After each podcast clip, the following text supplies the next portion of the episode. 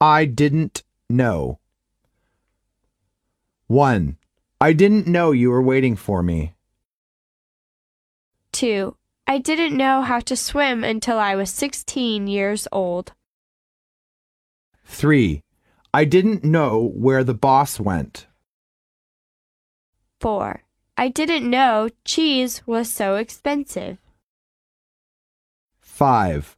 I didn't know you weren't coming to Thanksgiving Day dinner. Dialogue 1. I have got to go now. I am late. It's 8:45. Where are you going? You don't have to work today. Oh, I didn't know that today is a holiday. That's right. You can relax.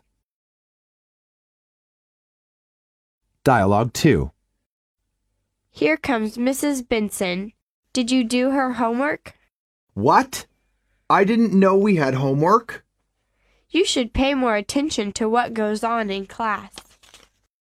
Well, maybe she will let me hand it in tomorrow.